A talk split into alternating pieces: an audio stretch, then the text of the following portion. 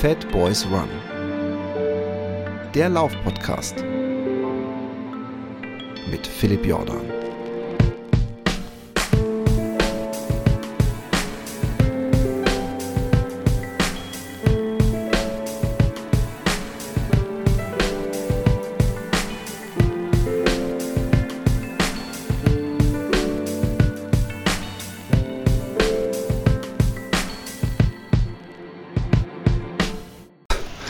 Einen wunderschönen guten Morgen, guten Mittag, guten Abend. Ich hoffe, bei euch regnet es gerade nicht so, wie es seit gestern hier in Strömen regnet. Das beziehe ich in meinem Fall gar nicht nur aufs Laufen, sondern dass ich seit drei Wochen versuche, gewisse Sachen noch geregelt zu bekommen, bevor ich eine große Wand bemalen kann. Und ähm, ich erst diese Woche äh, alles, was ich brauchte, bekommen habe, um mit der Skizze anzufangen. Und meine Angst, warum ich die ganze Zeit drei Wochen lang auf heißen Kohlen saß, hat sich jetzt bestätigt. Es wird ein bisschen frischer und es regnet die ganze Zeit. Aber ich will euch nicht nerven. Ach so, halt mal. Wo wir schon bei ähm, ähm, Kunst sind, möchte ich darauf hinweisen, Eigenwerbung, ähm, dass ich momentan auf Instagram, auf der Teddys in Space, also Teddys mit IES und auch auf äh, Facebook auf meiner Seite äh, und sogar auf TikTok ähm, und YouTube eine Aktion habe, die heißt äh, 70 Days, 70 Artworks, wo ich jeden Tag ein kleines Kunstwerk oder auch ein größeres Kunstwerk zu einem stark ermäßigten Preis äh, anbiete. Also äh, wer schon rechtzeitig seine Christmas Shopping abhaken will und seinem oder seiner Liebsten etwas äh, äh, Handgemachtes schenken will, den möchte ich darauf äh, verweisen. Aber jetzt ähm, zum großen Thema. Ich habe wieder einen Gast und äh, dieser Gast äh, ist so viel unterwegs und läuft so viel, dass es gleich äh, zwei Geschichten gibt, auf die wir uns heute konzentrieren, aber ähm, auch äh, kurz noch im, am Rande ein paar andere Sachen erwähnen. Äh, herzlich willkommen, back to the show, Carsten Drilling aus der Schweiz. Wie geht es dir heute Morgen? Hallo Philipp. Ja, mir geht's super. Ich kann das gar nicht nachvollziehen mit dem Regen. Ich gucke aus dem Fenster, sehe die Alpen, habe Sonne. Eigentlich schade, dass ich jetzt am Schreibtisch sitze und mit dir telefoniere. Oh shit, bin schlecht. kein Problem, kein Problem. Ich kann später raus. ja, ich, äh, ich, ich, ich habe mir auch freigehalten, dass ich eventuell, ähm, je nachdem, ich bin manchmal nach Podcastaufnahmen so inspiriert, dass ich direkt laufen gehe, aber ich muss eigentlich mich mit dieser Wand beschäftigen, die ich eingangs erwähnt habe. Ähm, ja, es soll hier ab Montag auch wieder drei Tage Sonne geben, aber diesem Wetterbericht-App traue ich keinen Meter mehr über den Weg. Die hat mich schon oft genug, vor allem auch läuferisch übrigens, äh, schwer enttäuscht.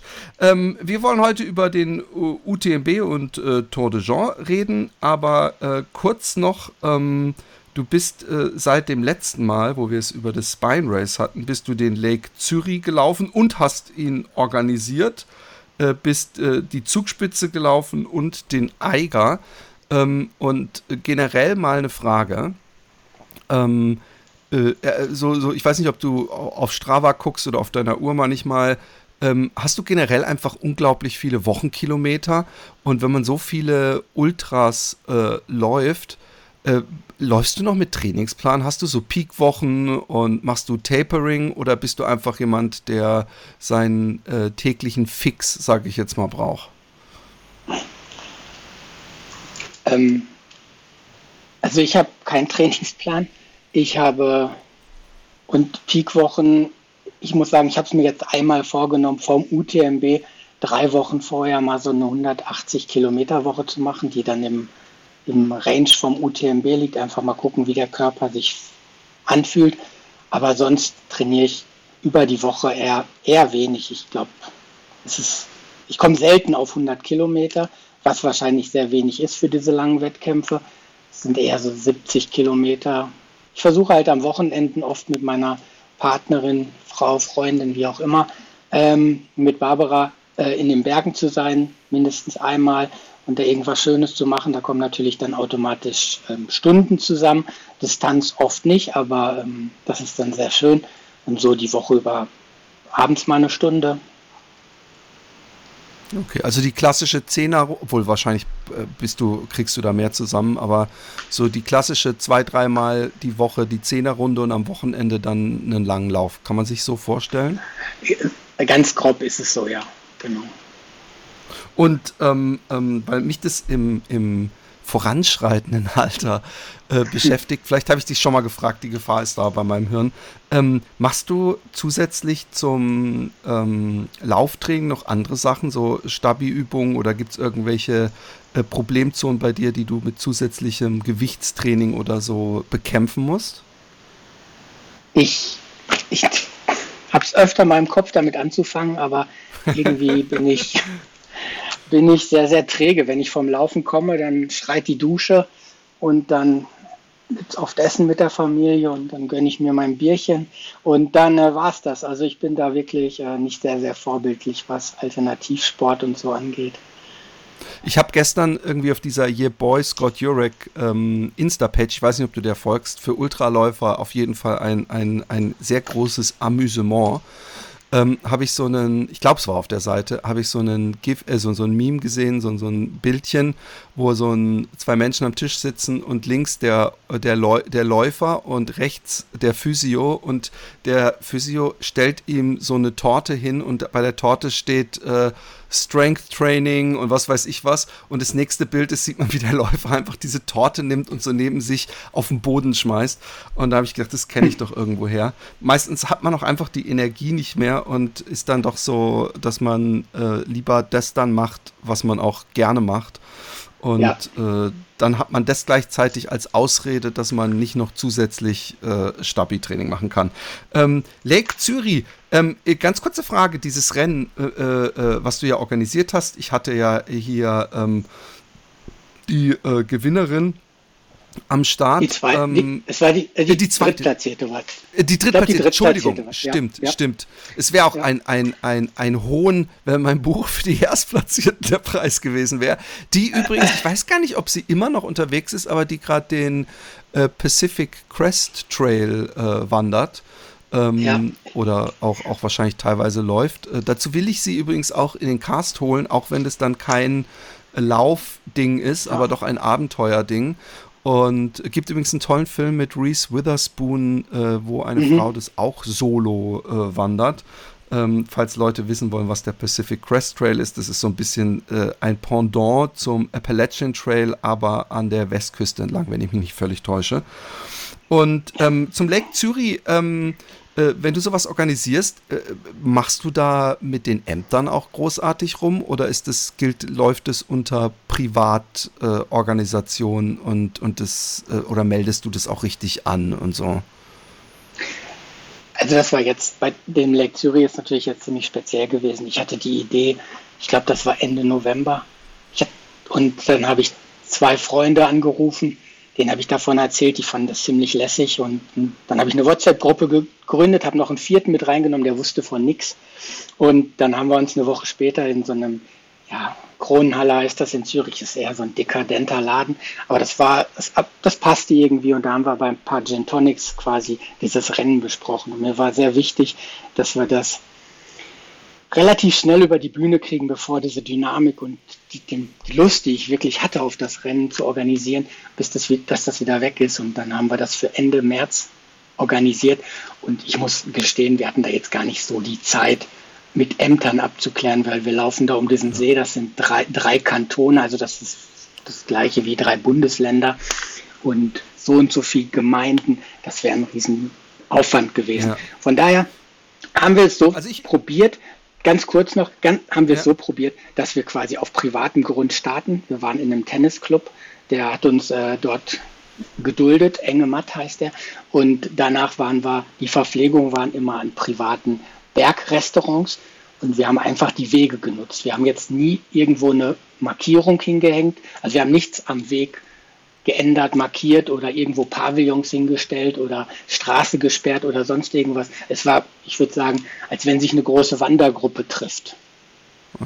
Also mich interessiert es ein bisschen, weil ich auch immer noch liebäugel. Inzwischen äh, äh, überlege ich, ob ich es zur 350. Folge mache, obwohl das wahrscheinlich zu schnell kommt ähm, bei meinem Output ähm, äh, auch sowas zu machen. Ich frage mich gerade bei solchen Sachen, wie du sie der hat, hast, äh, wo, wo das äh, ähm, Teilnehmerfeld dann noch überschaubar ist und sich ja ähm, erfahrungsgemäß total auseinanderzieht, ob man, ob es da überhaupt nötig ist, weil wenn man äh, den Leuten halt vorher sagt, ihr müsst an jeder roten Ampel stehen bleiben und äh, äh, dann, dann im Grunde frage ich mich, ob rein gesetzlich man das da überhaupt braucht, äh, wenn man eben, wie du ja auch sagtest, nicht irgendwo groß Sachen aufbaut und für irgendwelche Verkehrsprobleme sorgt, denke ich, ähm, äh, dass ich das vielleicht mit diesem Fat Boys Run Hörer treffen und selbst wenn es eine Art Rennen wird, äh, genauso handhaben werde. Äh, ich, ich glaube auch. Sind die, ja, und hier in Holland sind die sowieso äh, äh noch mal lockerer, die, die, ähm, die Autoritäten, sage ich mal. Ähm, mhm. äh, Zugspitze und Eiger bist du auch gelaufen. Nur kurz äh, für die HörerInnen, äh, wie viel ähm, Kilometer und Höhenmeter waren das jeweils? Also Zugspitze waren jetzt dieses Jahr, glaube ich, das erste Mal 111 Kilometer und Höhenmeter weiß ich gar nicht, um die 5000 vielleicht, habe ich nicht genau. Und das war, bin ich mit einem Freund hingefahren, mit dem Tom Holzweg, der war ja bei dir, glaube ich, auch schon im oh, ja. Cast. Und ähm, wir sind zusammen hin und äh, wir sind nicht zusammen gelaufen, aber haben da zwei Tage zusammen verbracht und das war echt ganz lässig. Für mich sollte das einfach nur nochmal ein längerer Lauf in den Bergen sein. Und ja, ich habe es genossen. Ich habe gelitten zwischendurch, aber ich glaube, das gehört irgendwo auch dazu. Ja, und Eiger? Eiger war für mich ein, wiederum ein wichtiges, oder nicht wichtig, aber da habe ich mich schon sehr lange drauf gefreut, weil den habe ich letztes Jahr auch schon gemacht. Ähm, und das ist ein Teamrennen, ähnlich wie da, beim Transalpin, dass man zu zweit laufen muss und auch zusammenbleiben muss. Und dieses Jahr bin ich mit ähm, Tom the Baker gelaufen und ähm, das hat sehr gut geklappt und wir waren bedeutend schneller als letztes Jahr. Das war nicht unser Fokus, so auf die Zeit zu achten, aber wir haben uns wesentlich weniger Pausen gegönnt und haben wesentlich weniger geschlafen und sind daher relativ gut vorangekommen. Ähm, ja, es hat sehr, sehr viel Spaß gemacht. Die Runde ist einfach fantastisch. Einmal ums Aletsch-Massiv ist für mich so eine richtig logische Runde und die Organisation vom Eiger Ultra ist einfach phänomenal gut. Und ähm, ja, die in den Verpflegungspunkten, die kannten uns noch so ein bisschen vom letzten Jahr. Und ja, es war wirklich ein sehr, sehr schönes Rennen. Es ist fast ein bisschen wie Urlaub, nur vielleicht anstrengender. ich finde es herrlich, wie du die Sachen beschreibst. Ah, das war ganz lässig, den wollte ich auch mal, den Zugspitze ist einfach schön und da. Und da habe ich an den Verpflegungsstellen äh, Leute wieder getroffen und ach ja, locker. Das sind so Sachen, wo andere Leute sich so zwei Jahre oder ein Jahr äh, drauf vorbereiten, äh, schlaflose Nächte haben. Ich wünschte, ich hätte ähm, die Beine und das Training gerade drin, um die Sachen auch so zu sehen wie du. Aber jetzt zum großen Thema. UTMB, ähm, ähm, sozusagen der, äh, so, so ein bisschen die heimliche Weltmeisterschafts- äh, Finalgeschichte äh, der Trail-Welt, würde ich mal behaupten. Und ja. ähm, ähm, mal ganz kurz, bevor wir zum eigentlichen Rennen kommen, inwieweit äh, hast du da Meinungen zu dieser ganzen Punktegeschichte aller Iron Man und diesem äh, ganzen Sammeln und so weiter? Äh, äh, hat dich das gestört? Hast du da eine Meinung zu? Also gestört, diese Punkte, wie sie das da jetzt machen, ich muss sagen, habe ich irgendwie nicht die Meinung. Ich finde es halt ein bisschen schade, dass das so schnell und so, so schnelllebig ist, dass man eigentlich nie ganz genau weiß, was jetzt gerade Sache ist. Ich habe jetzt wahrscheinlich sogar von profitiert, weil ich letztes Jahr zwei Rennen gemacht habe, die bei UTMB waren und daher acht Stones heißen sie, glaube ich, hatte und von daher wahrscheinlich, das war bestimmt ein Grund, warum ich gezogen wurde bei der Lotterie dieses Jahr. Ähm, ich finde es, ja, Kommerzialisierung hin oder her, es ist schon eine tolle Veranstaltung, einfach wer, was da, wer da alles hinkommt und was da aufgefahren wird.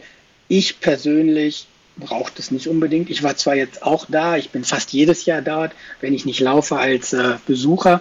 Also irgendwas scheint mich dort auch magisch anzuziehen, aber grundsätzlich ist es, finde ich, nicht das, was ich mir so unter Trailrunning vorstelle. Das ist für mich eher das, was wir in Lake Zürich machen, wo es wirklich alles familiär ist und hm. einfacher gestrickt. Und, Aber es scheint ja, doch eine Faszination auf alle de auszuüben. Ähm, definitiv, ja. Nicht der Einzige, der auch äh, dann durchaus mal hinfährt, selbst wenn selber äh, äh man gar nicht mitläuft.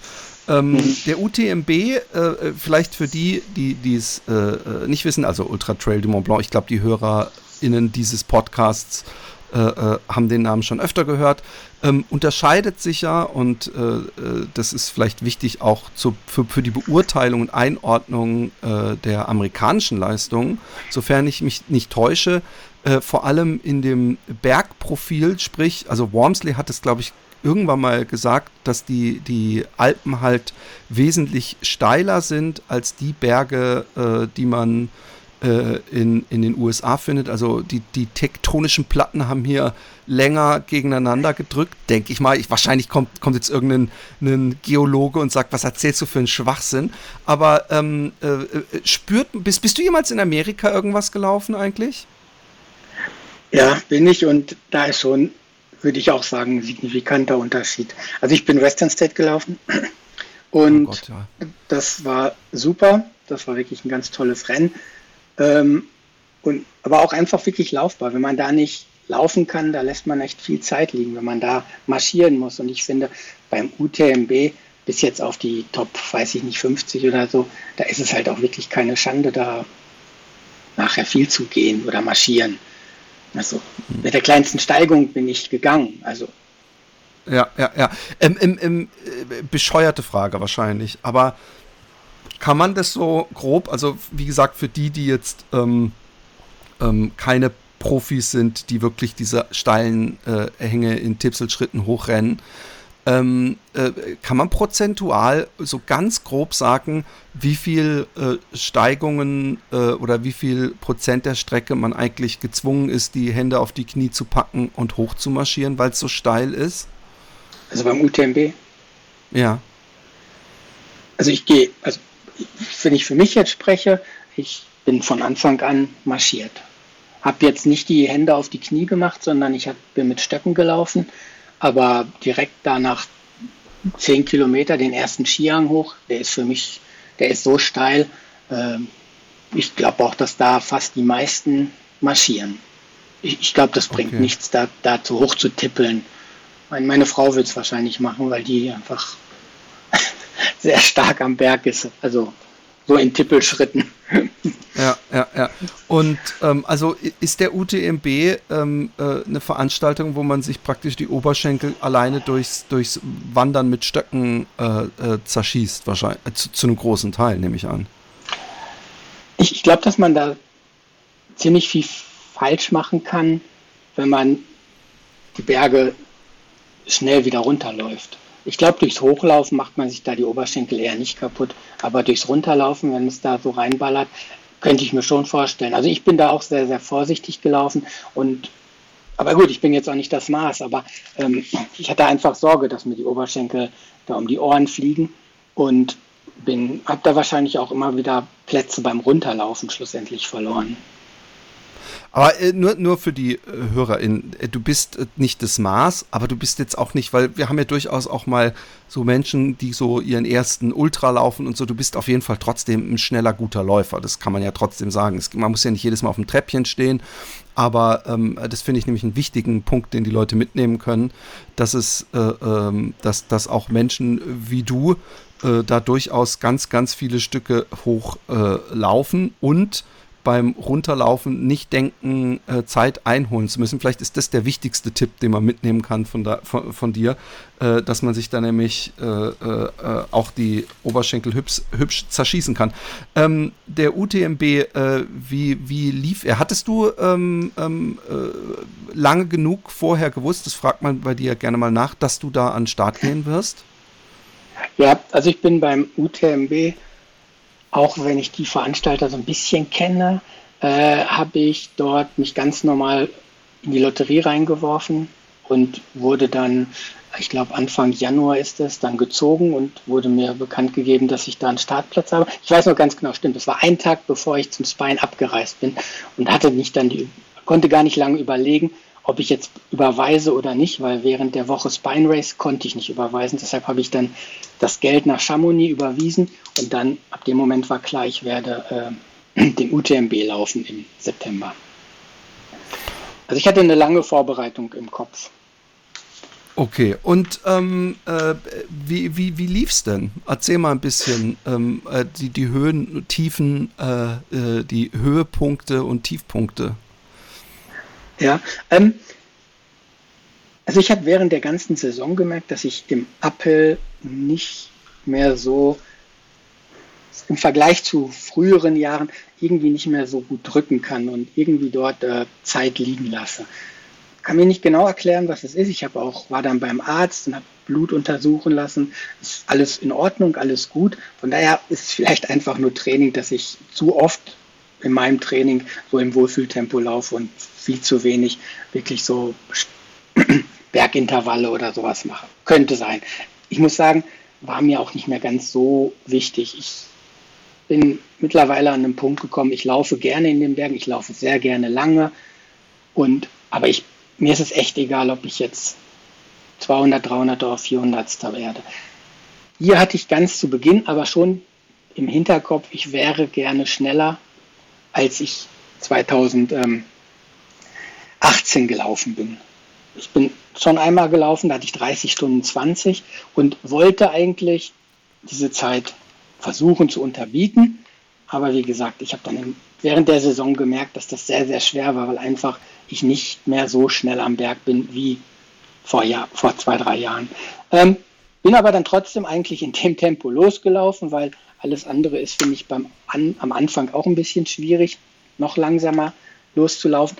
Und bin ähm, viel mit Freunden gelaufen, also mit dem Tom the Baker, mit dem ich den Ultra Eiger gemacht habe, bin ich gelaufen und mit Kai, den habe ich im Jahr davor beim Eiger kennengelernt. Und das hat eigentlich auch ganz gut geklappt. Und ähm, ja, aber irgendwie haben wir uns alle drei dann so vor uns hergequält und irgendwann kamen dann so die ersten Wehwehchen. Und äh, bis zur Hälfte lag ich eigentlich ziemlich gut in der Zeit, bis äh, Courmayeur. Aber danach kam die Sonne raus und für mich war das irgendwie, hat es den Stecker gezogen und dann habe ich ziemlich viel Zeit, noch mehr Zeit liegen lassen und bin nachher auch in den Range gekommen, so von der Zeit, wo ich dann nicht mehr sicher war, ob ich das durchlaufen sollte oder ob ich mich dann auch mal eine Stunde aufs Ohr lege. Und ich habe mich nachher für diese Pause entschieden, weil es mir dann wirklich auch egal war, ob es dann 33, 34 oder nachher waren es 36 Stunden bei mir.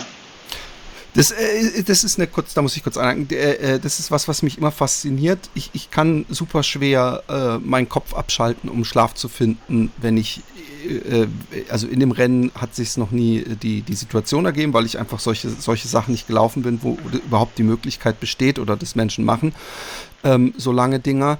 Ähm, findest du dann sofort in den Schlaf? Ich glaube, ich habe das beim Spine Race auch schon mal gefragt, weil, weil du bist dann wahrscheinlich in irgendeinem so Zelt mit ganz vielen anderen und man ist nass geschwitzt. Äh, legst du dich dahin? Ist das ein wirklicher Schlaf? Ist das mehr so ein Dämmerzustand?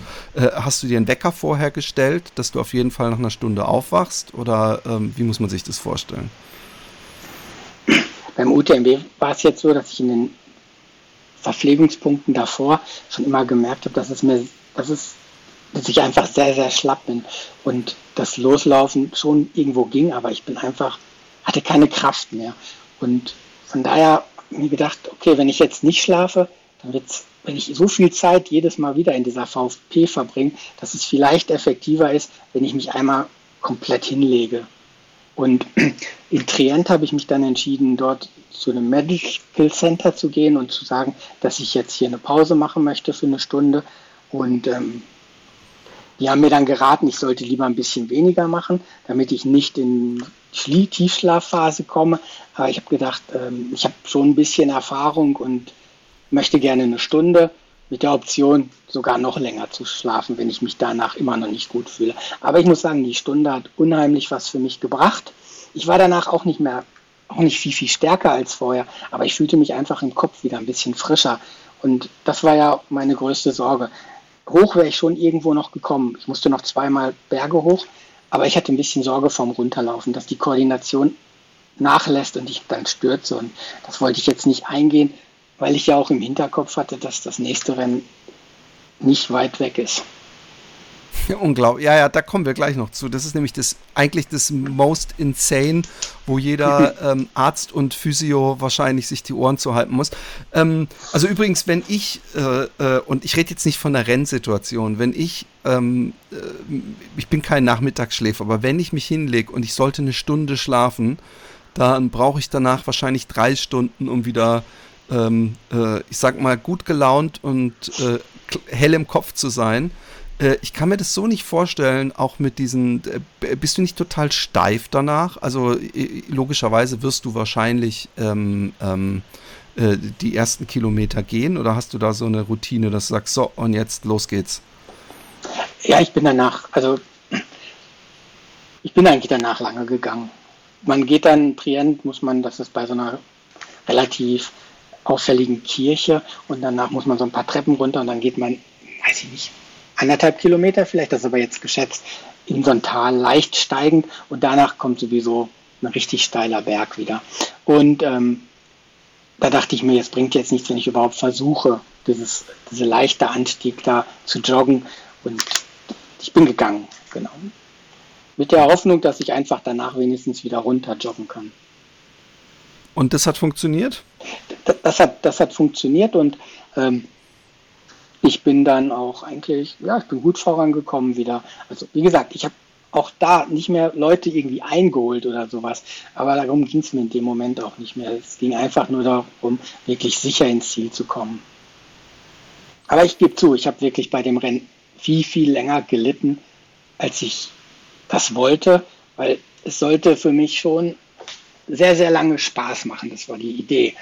Aber ja, das war leider ja, musste ich dann irgendwie einen Plan B einlegen und ja, musste mich da durchkämpfen.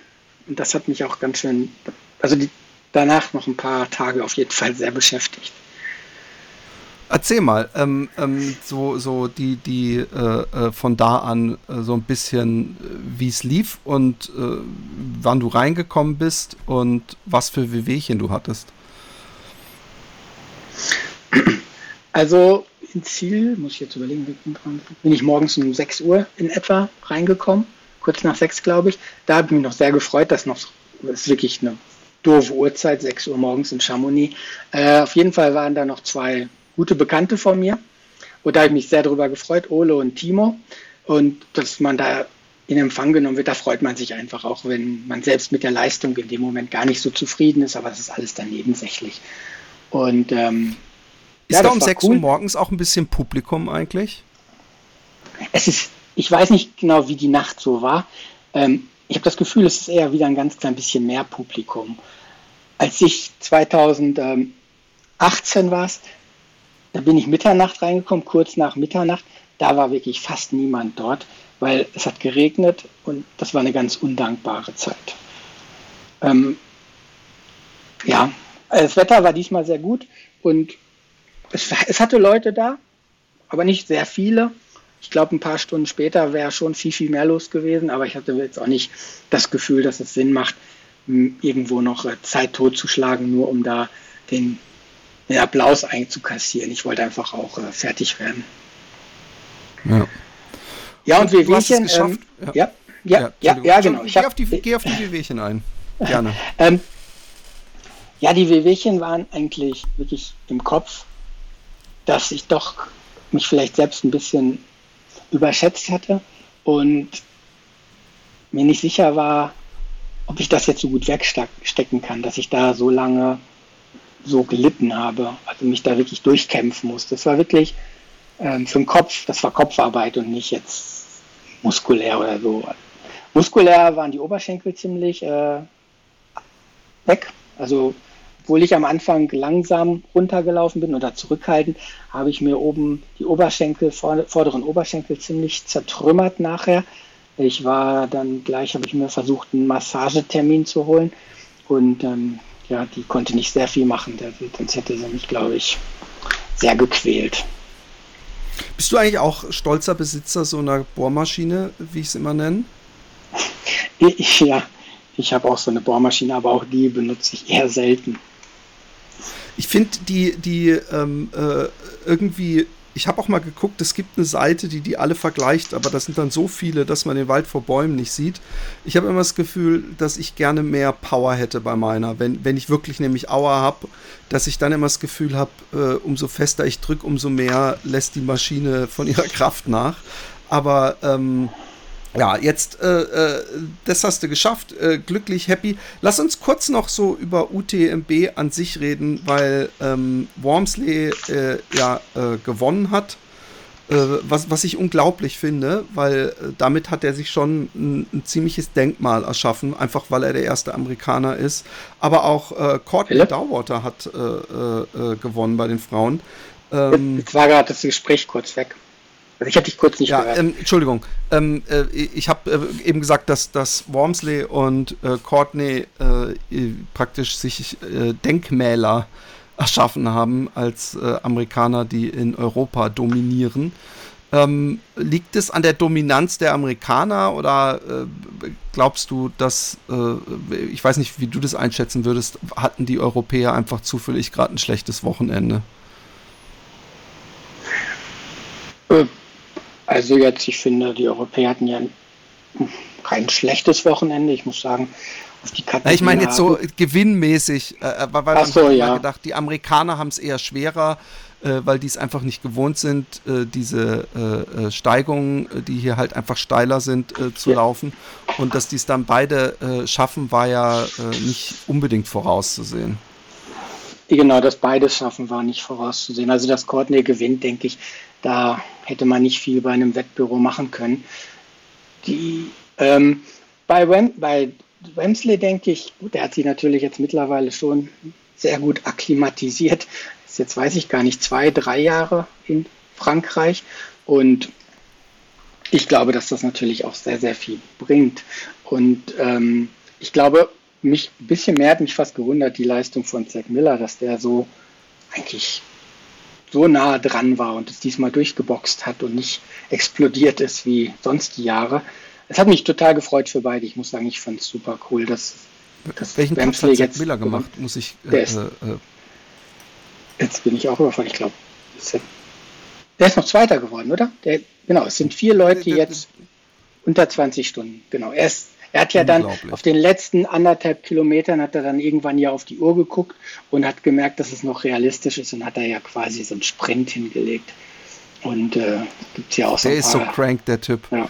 Ähm, wahrscheinlich ja. hast du ihn äh, weit weg in den Bergen hecheln hören. Ja, wahrscheinlich.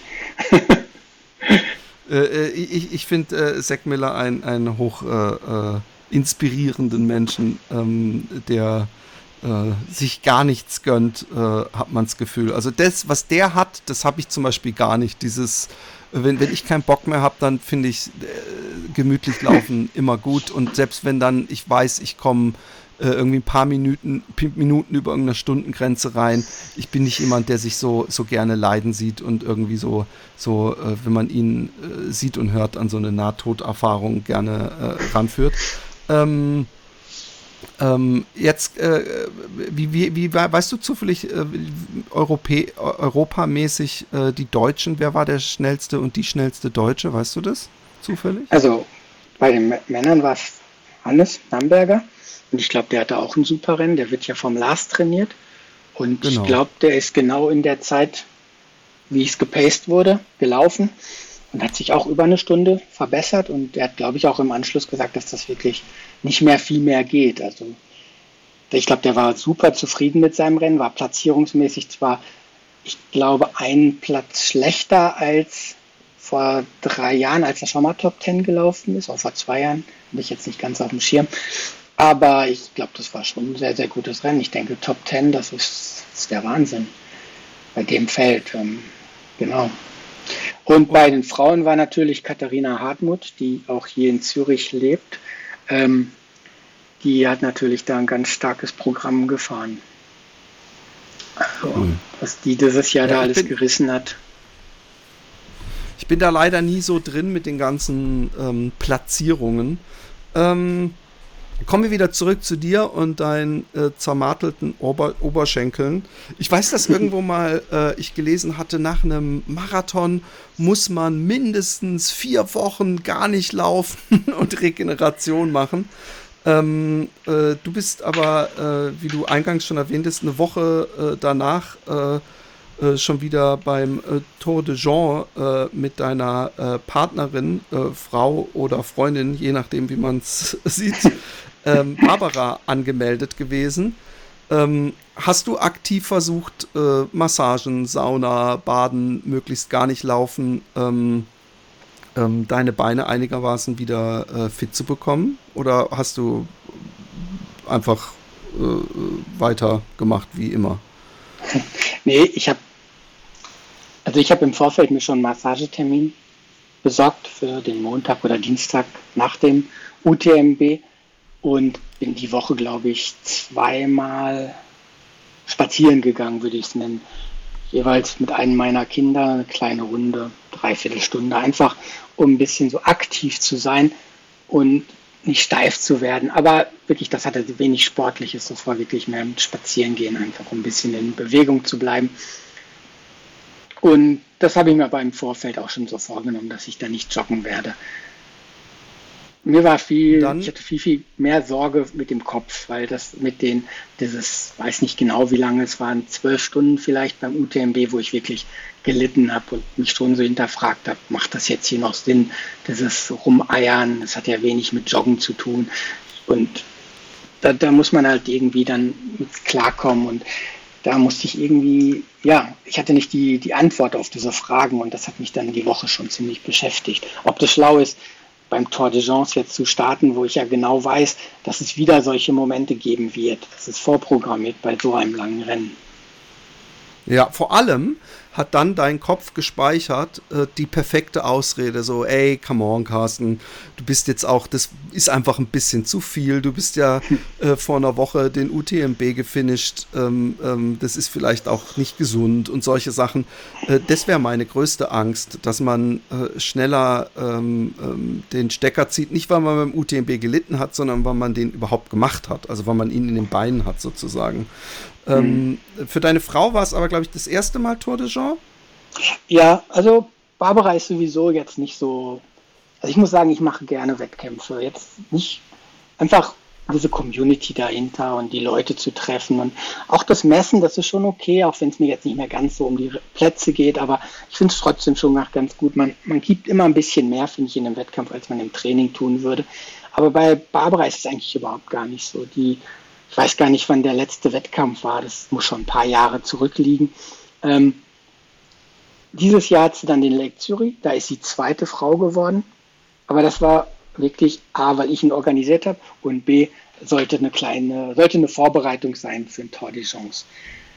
Warum sie überhaupt auf dieses, gerade auf diesen Tour de Chance gekommen bin, das ist äh, ein Freund von uns, der ist da schuld. Der hat ich weiß gar nicht, das muss 2015 gewesen sein, da waren wir mit so einer kleinen Laufgruppe im Elbsandsteingebirge und er ist im Jahr davor den Tour de Jean gelaufen und hat da so einen, so einen kleinen Dia-Vortrag gemacht.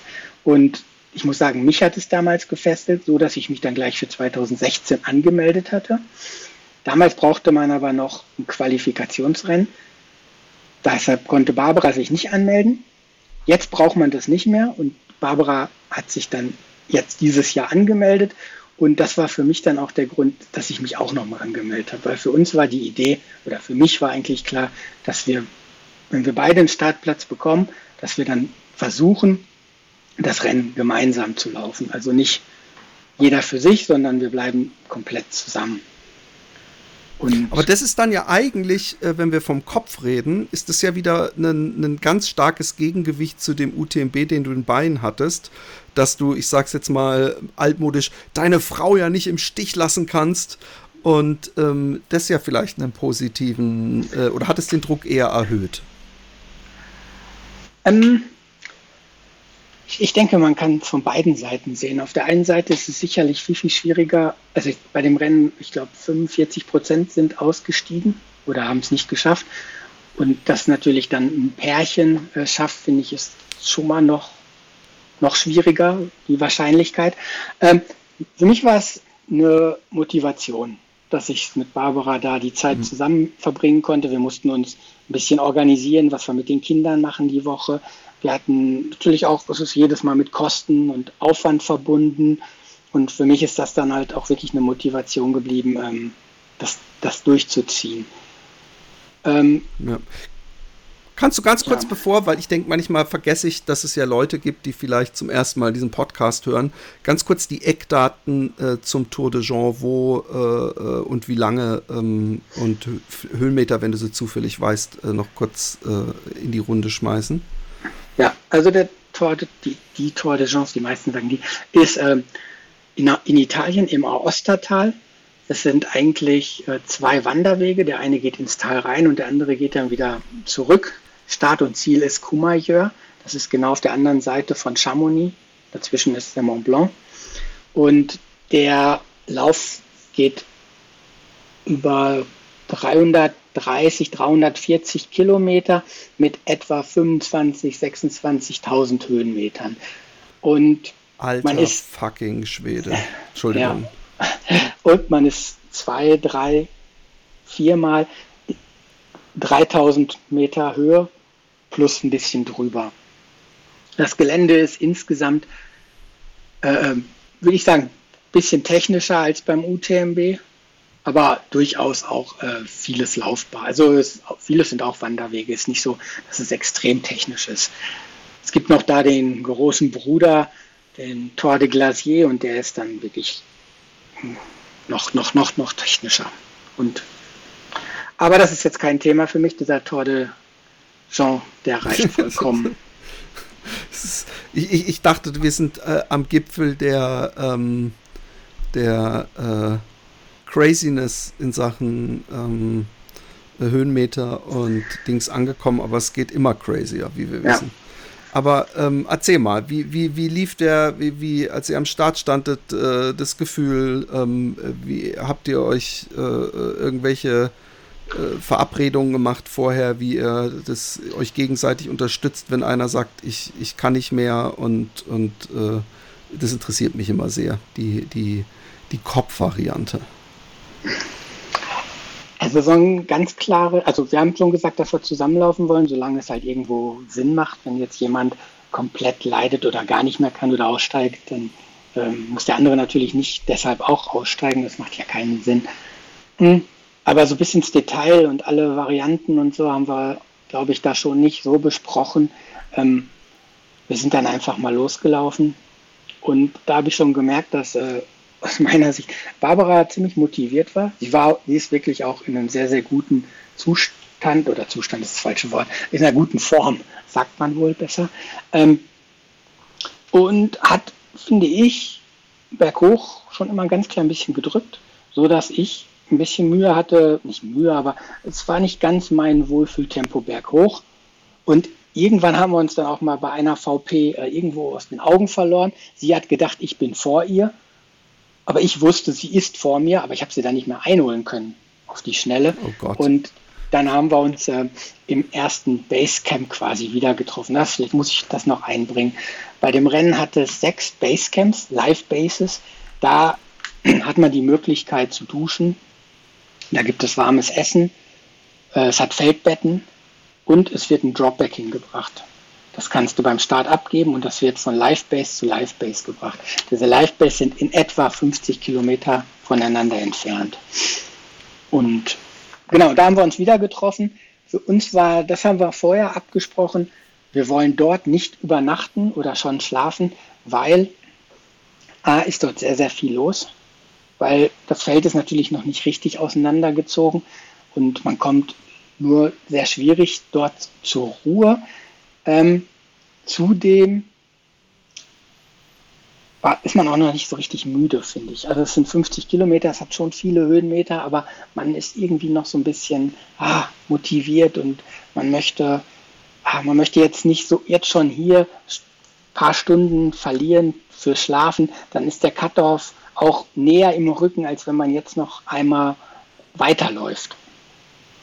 Und es fühlt sich natürlich bei der Distanz auch äh, an, da hat man ja nicht mal ein Viertel gelaufen. Nee. Äh, da, da, ich glaube, umso länger die Distanz wird, umso weniger schnell gönnt man sich wahrscheinlich so eine Schlafpause.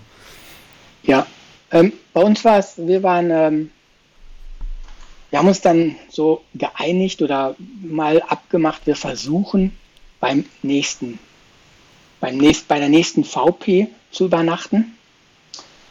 Es ist so, es gibt diese Live-Bases, da darf man unbegrenzt schlafen, also je nachdem, wie viel Cut-Off-Zeit man noch hat.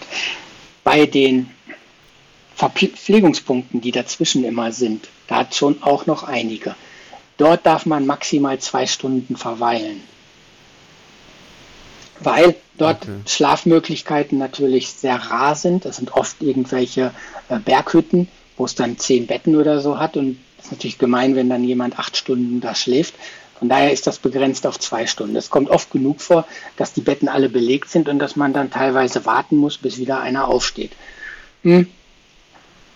Wir hatten jetzt bei der nächsten äh, VP, hatten wir das Glück, dass ein paar Feldbetten frei waren und dann haben wir gesagt, komm, wir legen uns hier mal hin und versuchen ähm, uns ein bisschen auszuruhen.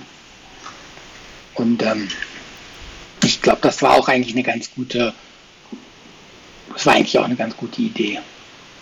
Wie, wie, ähm, äh, wie weit war die VP von diesem ersten Live-Camp äh, äh entfernt? Ähm, ich schaue gerade.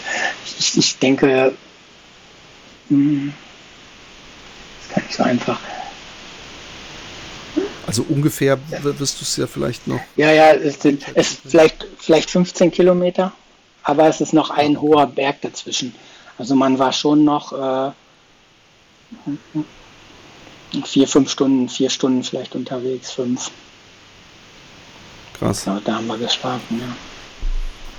Und da ging es euch beiden natürlich auch noch äh, verhältnismäßig, wie man halt mit so viel Höhenmetern und Kilometern in den Beinen ist, man von gut sprechen kann, aber ähm, äh, da war noch äh, alles äh, im grünen Bereich, nehme ich an. Da, da, war eigentlich alles echt noch super. Also da ging es uns noch wirklich sehr gut. Wir haben da geschlafen. Mich hat dann beim, hm, weil dann, beim, wenn man aufsteht, man lässt sich dann wecken quasi von den Organisatoren und man kann sagen, wie lange man schlafen möchte. Die schreiben sich das dann auf. Und dann geht es sehr, sehr schnell, weil dann will jemand ja sofort wieder dein Bett haben oder deine Liege. Und da habe ich meinen Handschuh verloren. Das hat mich total geärgert. Also diesen Handschuh, den man, mit dem man bei den Stöcken einklickt. Und wenn du den nicht hast, dann sind die Stöcke quasi, also ich habe einen verloren, dann sind die Stöcke quasi, du hast keine Kraftübertragung mehr und kannst dich eigentlich nicht mehr so gut den Berg hochdrücken. Okay, aber du hast schon noch Schlaufen an deinen Stöcken gehabt nee. oder hast du die abgemacht wegen dieser Klickdinger? Die Stöcke haben keine Schlaufe, die klickst du eigentlich oh ein, ein, ein, in den Handschuh. Ja, das heißt. Katastrophe. Genau, ich hatte dann zwar mal einen Stock, aber halt eigentlich nicht wirklich irgendeine richtige Kraftübertragung oder so. Das hat mich ja, hat mich total selbst total geärgert, dass das jetzt so ist und ich den da nicht finde. Der musste da auch sein, aber ich, da hat schon eine, eine Frau gelegen dann und die ist eingeschlafen. Ich konnte der ja jetzt nicht die Bettdecke vom, vom Leib reißen. Äh, und ja, dann war es halt so, wie es war und ähm, wir mussten, wir sind weitergezogen.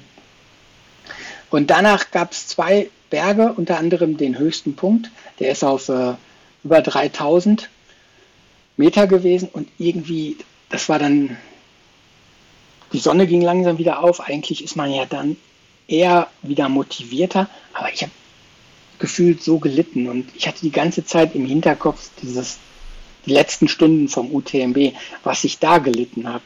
Und ich, ich, ich hatte keine Lösung, wie ich mich jetzt weiter motivieren, motivieren konnte, weil es waren ja, wir hatten noch nicht mal 100 Kilometer und es sind noch mindestens 250 Kilometer und das ist einfach nichts. Und wenn man sich dann schon so schlecht fühlt, obwohl ich jetzt keine muskulären Probleme oder so hatte, aber es war einfach im Kopf, fühlte ich mich einfach nicht in der Lage, das Rennen zu beenden. Und habe das dann auch in der, wieder in so einem Verpflegungspunkt, haben wir dann zusammengesessen, Barbara und ich, und haben einen Kaffee, äh, eine Suppe gegessen. Und ich habe gesagt, hey Barbara, weißt du, ich glaube nicht, dass ich das Rennen äh, schaffe, finishen kann. Und irgendwie hat sie mich da gar nicht so richtig ernst genommen. Ich weiß nicht, ob sie da.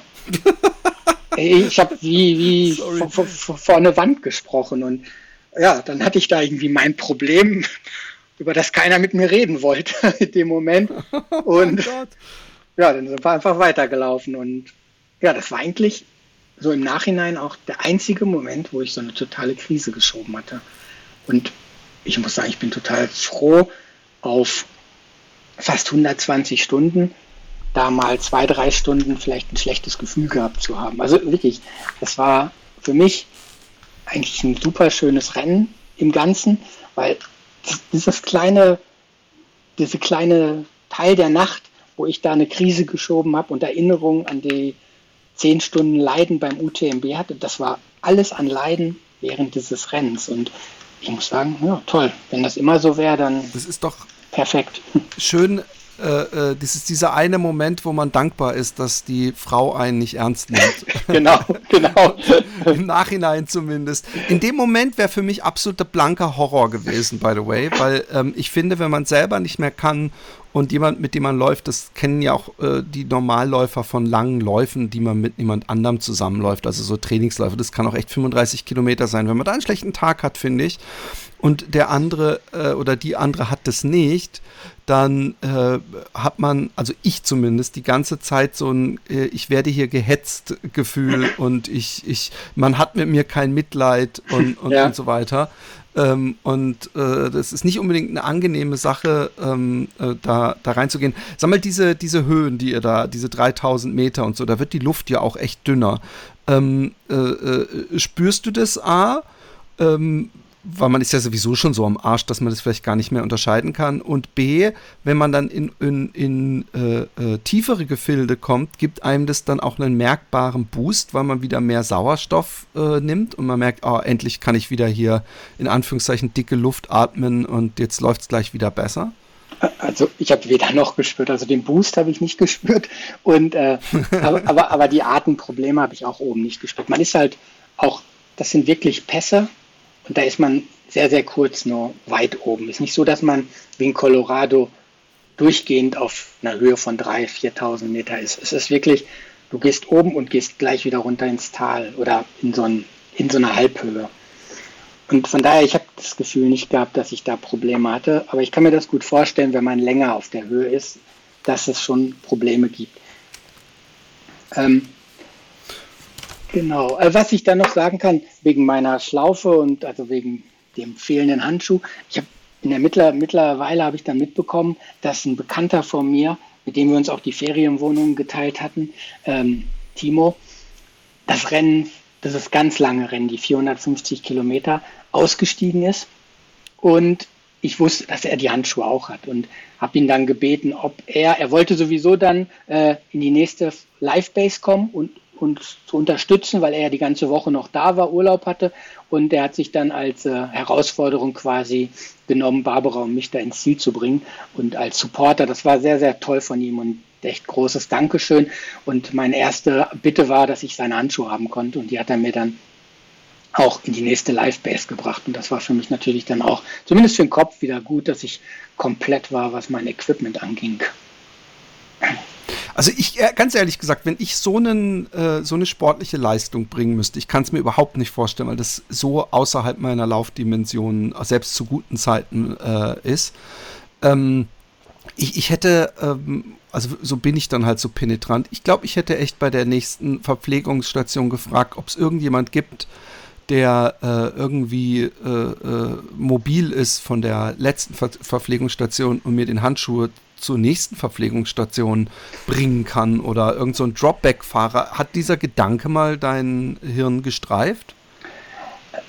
Also jetzt solche Aktionen dahin zu kriegen, ist, glaube ich, sehr, sehr schwierig, weil ähm, die sind ja auch total busy da, die Helfer. Und ich habe dem schon gesagt, wenn der Handschuh auftaucht, dann sollen sie ihn doch nachher wenigstens ins Ziel nach Kumaya bringen. Weil das Dumme ist, dass ich genau die Seite, den Handschuh, vor ein paar Monaten schon mal verloren hatte.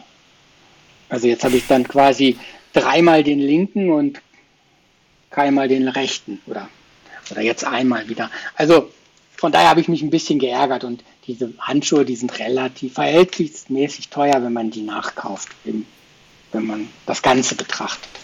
Aber wie gesagt, also mein Tipp fürs nächste Mal mit Handschuh schlafen wäre jetzt mein Tipp, mein goldener. Ja, hätte was gebracht, ja definitiv. in Zukunft die, vielleicht die Handschuhe einfach so, ähm, äh, äh, äh, es gibt ja so Implants und so, vielleicht äh, mal darüber nachdenken, dass du die einfach immer anhast, also auch im Alltag. Ja, nee. Aber ähm, äh, äh, nimm uns weiter mit Richtung Ziel. Ähm, genau, ähm, jetzt war meine, meine Krise geschoben und danach ging es nochmal äh, berghoch. Der, den fand ich eigentlich, der hat irgendwo Spaß gemacht wieder, der war gut. Beim Bergen war es immer so, Barbara war einfach im Uphill ein bisschen stärker als ich. Also sie hat da wirklich, sie hat einfach ein bisschen höhere Trittfrequenz und wir irgendwie gar nicht gewollt, immer ein kleines Loch zwischen uns gerissen. Und das war, ich fand auch gar nicht so schlimm. So ist man nicht immer direkt nebeneinander gelaufen und weil selbst, ich meine, wir kennen uns ja mittlerweile seit 20 Jahren oder ähm, wir müssen da auch nicht Händchen halten durch die Berge eiern. Und das finde ich ganz gut, wenn man da auch mal, der eine da mal 100, 200 Meter im Front ist. Und im Vergleich zum Ute, äh, zum Eiger oder Transalpin ist das ja auch akzeptiert, weil man ja hier eigentlich als Einzelläufer unterwegs ist. Und äh, danach meistens bin ich dann im Downhill irgendwann wieder auf sie aufgelaufen. Und dann sind wir zusammen bis zur VP und das war eigentlich immer ein ganz schöner Rhythmus. So waren wir mal ein bisschen allein, dann ist man wieder zusammen. VPs haben wir es oft äh, gemütlich genommen. Ich glaube, in dem nächsten jetzt, äh, das ist, der war bei 100, äh, 150 äh, Kilometer. Da haben wir dann ähm, auch geduscht. Das tut dann einfach auch mal ganz, äh, tut dann auch mal ganz gut. Und ähm, ja, dann ging es weiter. Es ging eigentlich, der, der Rhythmus ganz, war immer der gleiche. Kurze Zwischenfrage ähm, ähm, zur äh, äh, Erhöhung der dra dramatischen Spannung. Mhm. Ist die Barbara jemals so eine Distanz gelaufen? Wahrscheinlich nicht, oder? Nee, nee. Ähm, also, was die Vorgeschichte angeht, wir haben schon, wir haben 2012 zusammen den Transalpin gemacht. Aber ich finde, das ist überhaupt gar nicht vergleichbar, weil es ist ein Etappenrennen. Du hast jeden Tag Distanzen von 30 bis, damals war eine 50er-Etappe dabei, 30 bis 50 Kilometer. Äh, du bist teilweise in Hotels danach untergebracht. Äh, das heißt Frühstück, Mittagessen, nein, Mittag nicht, aber Abendessen dann und alles ist irgendwie organisiert drum, um dich drumherum. Also es ist, finde ich, ich glaube, ein Transalpin ist wesentlich einfacher. Es ist mein Gefühl. Also es kann jemand anderes vielleicht dann nicht bestätigen, aber für mich ist es kein Vergleich gewesen zum, ähm, zum Tor. Ähm, was haben wir noch? Ach ja, und den ähm, Dragons Back haben wir gemacht. Das ist auch ein Etappenrennen, da sind die Etappen nur wesentlich länger und man übernachtet in einem Zelt und hat keinen Strom dort an dem Zeltplatz und eigentlich auch kein richtiges Wasser. Das heißt, man wäscht sich dann auch mal im Fluss oder so. Also da ist der Luxus schon gegen Null. Ähm, das haben wir dann auch. Es war auch eigentlich ein Einzelrennen, aber wir haben es auch gemeinsam durchgezogen. Und von daher, solche Art von Rennen, so lange unterwegs sein, kennt sie. Aber es sind wirklich sehr, sehr wenige gewesen, die sie bis jetzt gemacht hat. Ja. Und das ist ja halt auch nochmal dann ein ordentlicher Happen mehr. Genau. Ähm, und äh, habt ihr es, äh, wie ging es weiter? Ja, also es ging ähm, wir haben uns eigentlich danach jedes Mal so auf die Live-Basis gefreut, weil der Timo uns da echt toll verpflegt hat. Ich habe ihm einmal, er hat mich gefragt, was ich gerne hätte. Ich habe gesagt, alkoholfreies Bier wäre super, damit man nicht immer dieses süße Zeugs trinken muss. Und Erdbeeren oder Heidelbeeren, das wäre genial. Und ja, wir hatten jedes Mal frisches Obst und alkoholfreies Bier an den Live-Bases und waren da echt total glückliche Menschen. Einfach diese Abwechslung zwischendurch und ja, das war cool. Oder er hat mal eine Pizza gebracht. Und ja, das war toll. Da hat man sich eigentlich wirklich drauf gefreut, wie so ein kleines Kind. Und überhaupt ist ganz schön, wenn da jemand mal auf dich wartet und dann ein bisschen hilft beim Sachen zusammenräumen.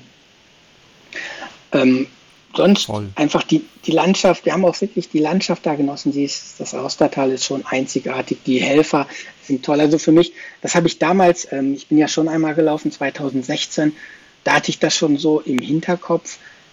Das ist so geblieben für mich, dass die Natur dort einfach, das, das ganze Event ist für mich einer der besten Events die es überhaupt gibt. Wirklich, das ist so großartig. Und 2019 habe ich Dennis Wischnewski dort supportet. Da äh, bin ich eigentlich überall rumgefahren und habe ihm versucht, äh, das Leben so einfach wie möglich zu machen. Ich meine, laufen muss das schon noch selber, aber ähm, auch das habe ich total genossen. Ich mag die Gegend dort wirklich sehr. Und diesmal war natürlich dann das absolute Highlight, dass ich das mit meiner Partnerin gemeinsam ähm, laufen, laufen konnte. Kann man ja, äh, wir spulen mal ein bisschen vor ja. Richtung ähm, äh, kurz vom Ziel. Ist es so, dass man dann, wann, wann, irgendwann gibt es ja so eine Art Sogeffekt, wo man äh, auch, obwohl man Schmerzen hat, so mit Euphorie läuft. Ähm, äh, ich frage mich, ob dieser Sogeffekt sich dann auch ähm, vergrößert, also in Kilometern, wo man jetzt beim 100er vielleicht äh, fünf Kilometer vom Ziel, auch wenn man total Knockout ist, auf einmal wieder so, so diese, dieses Adrenalin freigibt, weil man weiß, ich bin, ich schaff's auf jeden Fall. Ähm, ist es dann bei so einem langen Kanten zehn Kilometer vorher, wo man dann nur noch äh, in Glück läuft oder stelle ich mir das falsch vor? Kann man da von Glück und Happiness nicht mehr sprechen? Ähm, ich, ich, muss sagen, für mich kann ich sagen, dass für mich, dass es, dass ich mir sehr, sehr sicher war, dass ich das Rennen finishen werde. Wenn ich jetzt nicht dumm stürze oder irgendwas. Kann natürlich alles passieren. Aber ich hatte jetzt nicht das Gefühl, dass ich erschöpft bin oder irgendwie muskuläre Probleme bekomme, ähm, der Kopf nochmal mir einen Streich spielt. Da war ich felsenfest von überzeugt. Unser Problem war nur leider, Barbara hatte ungefähr anderthalb Tage vorm Ziel, und das ist ja doch noch relativ lange, fingen Knieprobleme an und sie konnte nicht mehr, sie ist immer noch sehr, sehr gut berghoch gekommen, aber sie ist leider nicht mehr ganz so zügig bergunter gekommen und hat dort sehr gelitten.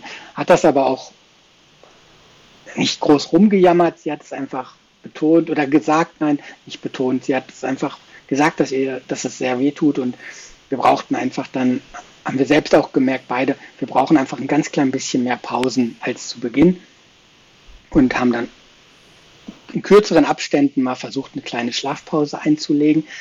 Aber das Knie wurde einfach nicht besser und da hatte ich schon ein bisschen Sorge, dass jetzt auf den letzten 80 Kilometern ähm, wir es nicht zusammen schaffen. Das hätte mir ja schon ich hätte es nicht genießen können, sage ich mal, wenn ich alleine über die Ziellinie gelaufen wäre. Weil es war schon die Idee, dass wir das gemeinsam machen.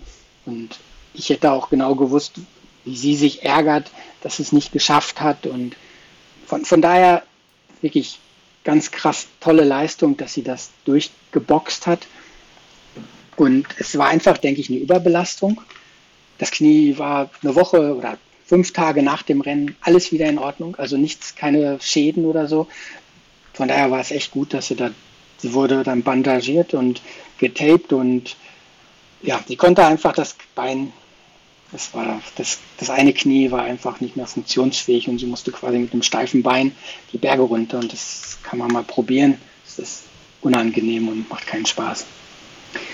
Zudem war es so, der letzte die letzten 30 Kilometer, die waren irgendwo, die, die haben wir dann schon gewusst, jetzt haben wir es eigentlich im Sack, trotz der Schmerzen bei Barbara, dass wir das durchziehen werden. Haben dann versucht, dort nochmal eine kleine Pause zu machen. Das ist in so einem Gemäuer unter einer Kirche, eigentlich ein ziemlicher spooky Ort. Das Problem war, dort war es total laut. Ein Schnarchkonzert, total eng und wir sind beide irgendwie gar nicht zum Schlaf gekommen und haben dann nach einer halben Stunde gemerkt, ey, komm, lass es, wir gehen weiter. Sind danach, das waren, denke ich, etwa 10 Kilometer leichte Steigung. Ähm, leichte Steigung und nachher immer, immer, immer mehr. Dort ist nochmal ein Bergrestaurant. Und dort haben wir dann nochmal versucht, uns dann dorthin zu legen. Da gab es auch Betten, wir haben da zwei Stunden geschlafen nochmal, uns ausgeruht für die letzten 20 Kilometer. Das Problem war dann, als wir aufgestanden sind, sind Leute reingekommen und alle in Regensachen. Es hat total angefangen, plötzlich zu regnen. Oh und wir waren überhaupt gar nicht, uns haben sie bei der letzten Live-Base haben sie gesagt, nee, das regnet nicht mehr, das ist stabil, das Wetter und, und, und. Ich hatte also keine Regenhandschuhe mehr, die habe ich dummerweise weggepackt, obwohl die ja nichts wiegen. Barbara hatte sogar ihre Regenhose weggepackt. Eigentlich total Quatsch, weil das Zeug wiegt ja gar nicht so viel. Aber auf jeden Fall mussten wir dann raus. Wir waren da auf zweieinhalbtausend Meter und es war mitten in der Nacht, es war kalt am Regnen und wir mussten irgendwie raus und ähm, ja, wir haben uns dann, Barbara hatte sich dann so einen Müllsack umgebastelt, dass er dann nicht komplett nass wurde. Und dann haben wir uns da hochgekämpft und dieser Pass, der ist nochmal ähm, der letzte Berg, Col de Malatra, der ist nochmal ein ganz klein bisschen steil, äh, technisch, so mit äh, Seil und so, wo man die Stöcke dann eigentlich äh, wegpacken muss kurz und am, Steil, ähm, am Seil da hochklettert. Ähm, ja, das war total spannend. Das Doofe war nur, es war echt unangenehme Bedingungen und es war eigentlich ein bisschen schade, weil es wäre sonst so, so schön da oben gewesen. Ja, danach folgt ein sehr, sehr langer Downhill. Den konnte Barbara leider auch gar nicht genießen, weil sie ja diese Knieprobleme hatte und wirklich nicht schnell laufen konnte. Das war für mich wiederum doof, weil ich gefühlt ständig warten musste und stehen bleiben musste. Selbst wenn ich mich leicht nur bewegt habe, dann habe ich gleich ein Riesenloch gelaufen. Und ähm, das war halt einfach so kalt. Und wenn man steht, ich habe so, so gefroren. Und ja, das war, das war nicht so das, das schöne Finale, was wir dann riesig super genießen konnten. Irgendwann hat es dann aufgehört und schlussendlich die letzten zehn Kilometer oder acht Kilometer oder so hat zumindest nicht mehr geregnet. Barbara konnte sich von ihrem Müllsack befreien und ähm, wir sind dann ähm, ins Ziel gelaufen und wurden da dann wieder von dem Timo, Timo erwartet. Und der hat uns und geholfen und dann auch zur Ferienwohnung gefahren. Das war echt cool, dass er immer, immer wieder da war. Unglaublich. Also wirklich unglaublich und ähm, ähm, auch äh, von deiner Frau mit so, so lange Zeit mit, mit so einem Knie zu laufen. Ich, ich, äh, aber gut, ich verstehe auch, wenn man so viel im, im Rücken hat, also auf der Habenseite hat, dass man dann äh, bei 30 Kilometer oder so äh, äh, wahrscheinlich sich äh, extrem quälen kann, um das noch zu schaffen. Auch wenn Wett scheiß Wetter kommt dann natürlich auch immer dazu. Ja. Murphy's Law. Ähm, Wahnsinnsding. Ähm, ja. Äh, und, und, du hast ja sogar ihre ähm, ein, ein Moment äh, äh, tätowieren lassen. Ähm, von daher äh, wird euch, ob ihr wollt oder nicht, das ewig äh, in Erinnerung bleiben.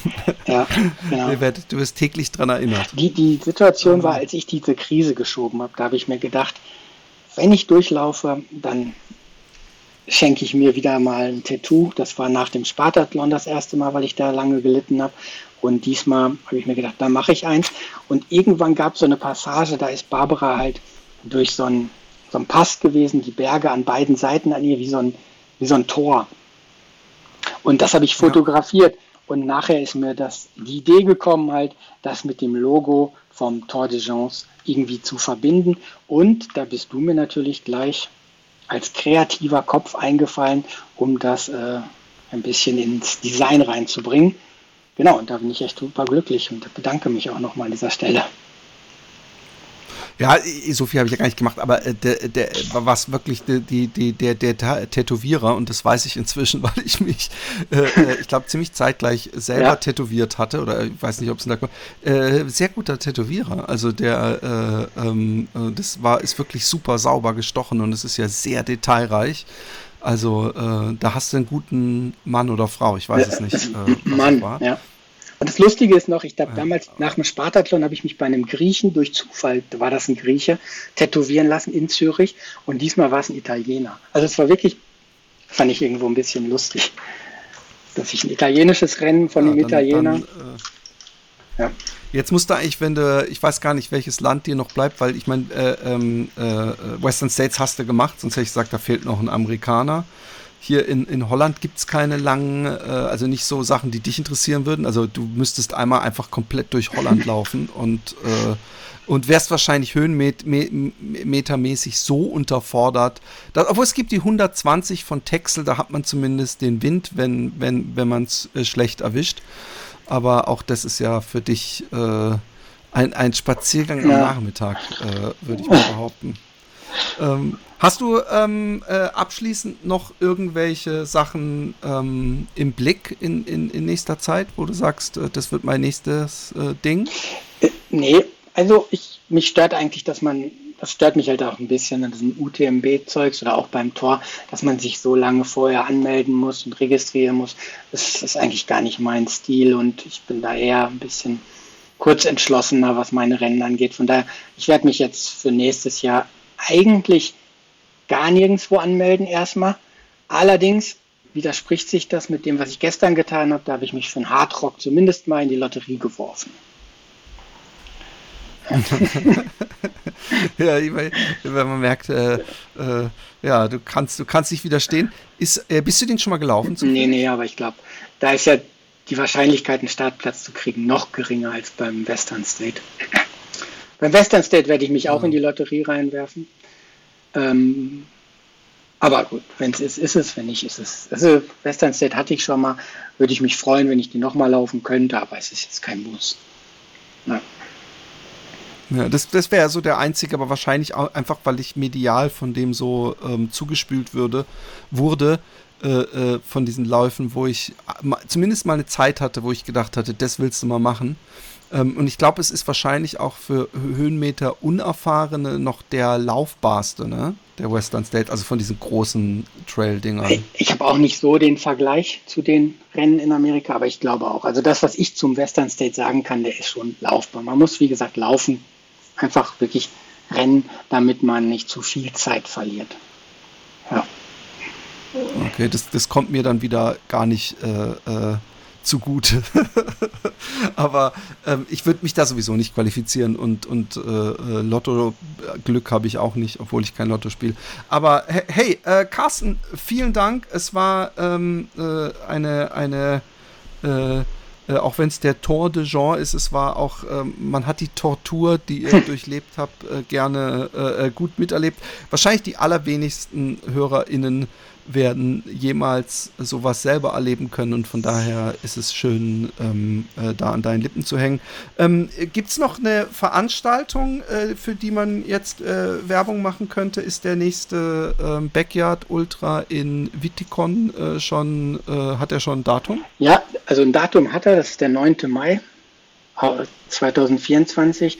Das ist wieder Christi Himmelfahrt zu uns quasi so der gesetzte Termin. Wir beginnen dann Donnerstag mittags. Die meisten haben freitags eine Brücke. Und vom Helferteam ist es auch ganz praktisch, das lange Wochenende zu haben. Die Anmeldung wird wahrscheinlich Mitte November geöffnet. Da habe ich nächste Woche eine interne Sitzung und dann werden wir das veröffentlichen, wie es da losgeht. Das gleiche ist für Lake Zürich, werde ich mich nächste Woche übernächste Woche mit den drei Kollegen treffen, mit den drei Freunden und wir werden besprechen, wie wir das Format weiterführen wollen. Also wir werden es weiterführen, das haben wir geschrieben. Äh, der Termin steht auch fest, ist der 23. März. Wir haben momentan so eine Interessenliste auf der Webseite, also wer Interesse hat, dort teilzunehmen, der kann sich da eintragen, dann wird er auf jeden Fall als erstes informiert, bevor wir das irgendwie sonst streuen. Ähm, wie viele Teilnehmer und, und, und, das wissen wir halt noch nicht. Wir sind da ein bisschen eingeschränkt von der Infrastruktur, die wir nutzen werden. Und genau, aber wir freuen uns natürlich über das äh, große Interesse. Genau. Super. Okidok. Hey, ich bedanke mich und ähm, Grüße an deine Frau und auch Glückwunsch an sie. Und ähm, wer war, bis zum nächsten Mal. Werde ich ausrichten. Ja, danke. Ja, das war wieder toll mit dir und ähm, wünsche dir noch viel Erfolg bei deinem Bilderprojekt. Das von gestern fand ich echt sehr cool, muss ich sagen. Das mit, mit der Darth-Maus. Ah, ja, ja, ja. Nee, es ist eine, ein, ein Darth Teddy. Darth Teddy, aber, oh, Entschuldigung. Äh, da kommt auch noch mal da kommt auch noch mal einer. Ich bin, ich habe links neben mir einen Stapel mit Bildern und da liegt auch wieder so ein Darth Teddy drauf. Ich bin die ganze Zeit überlegen, ob das der nächste wird oder ob ich den wieder, ob ich den noch ein bisschen schiebe. Okay, gut. Äh, in, in diesem Sinne, ähm, äh, ich äh, wünsche dir was. Und Mach's tschüss. gut, ciao, tschüss.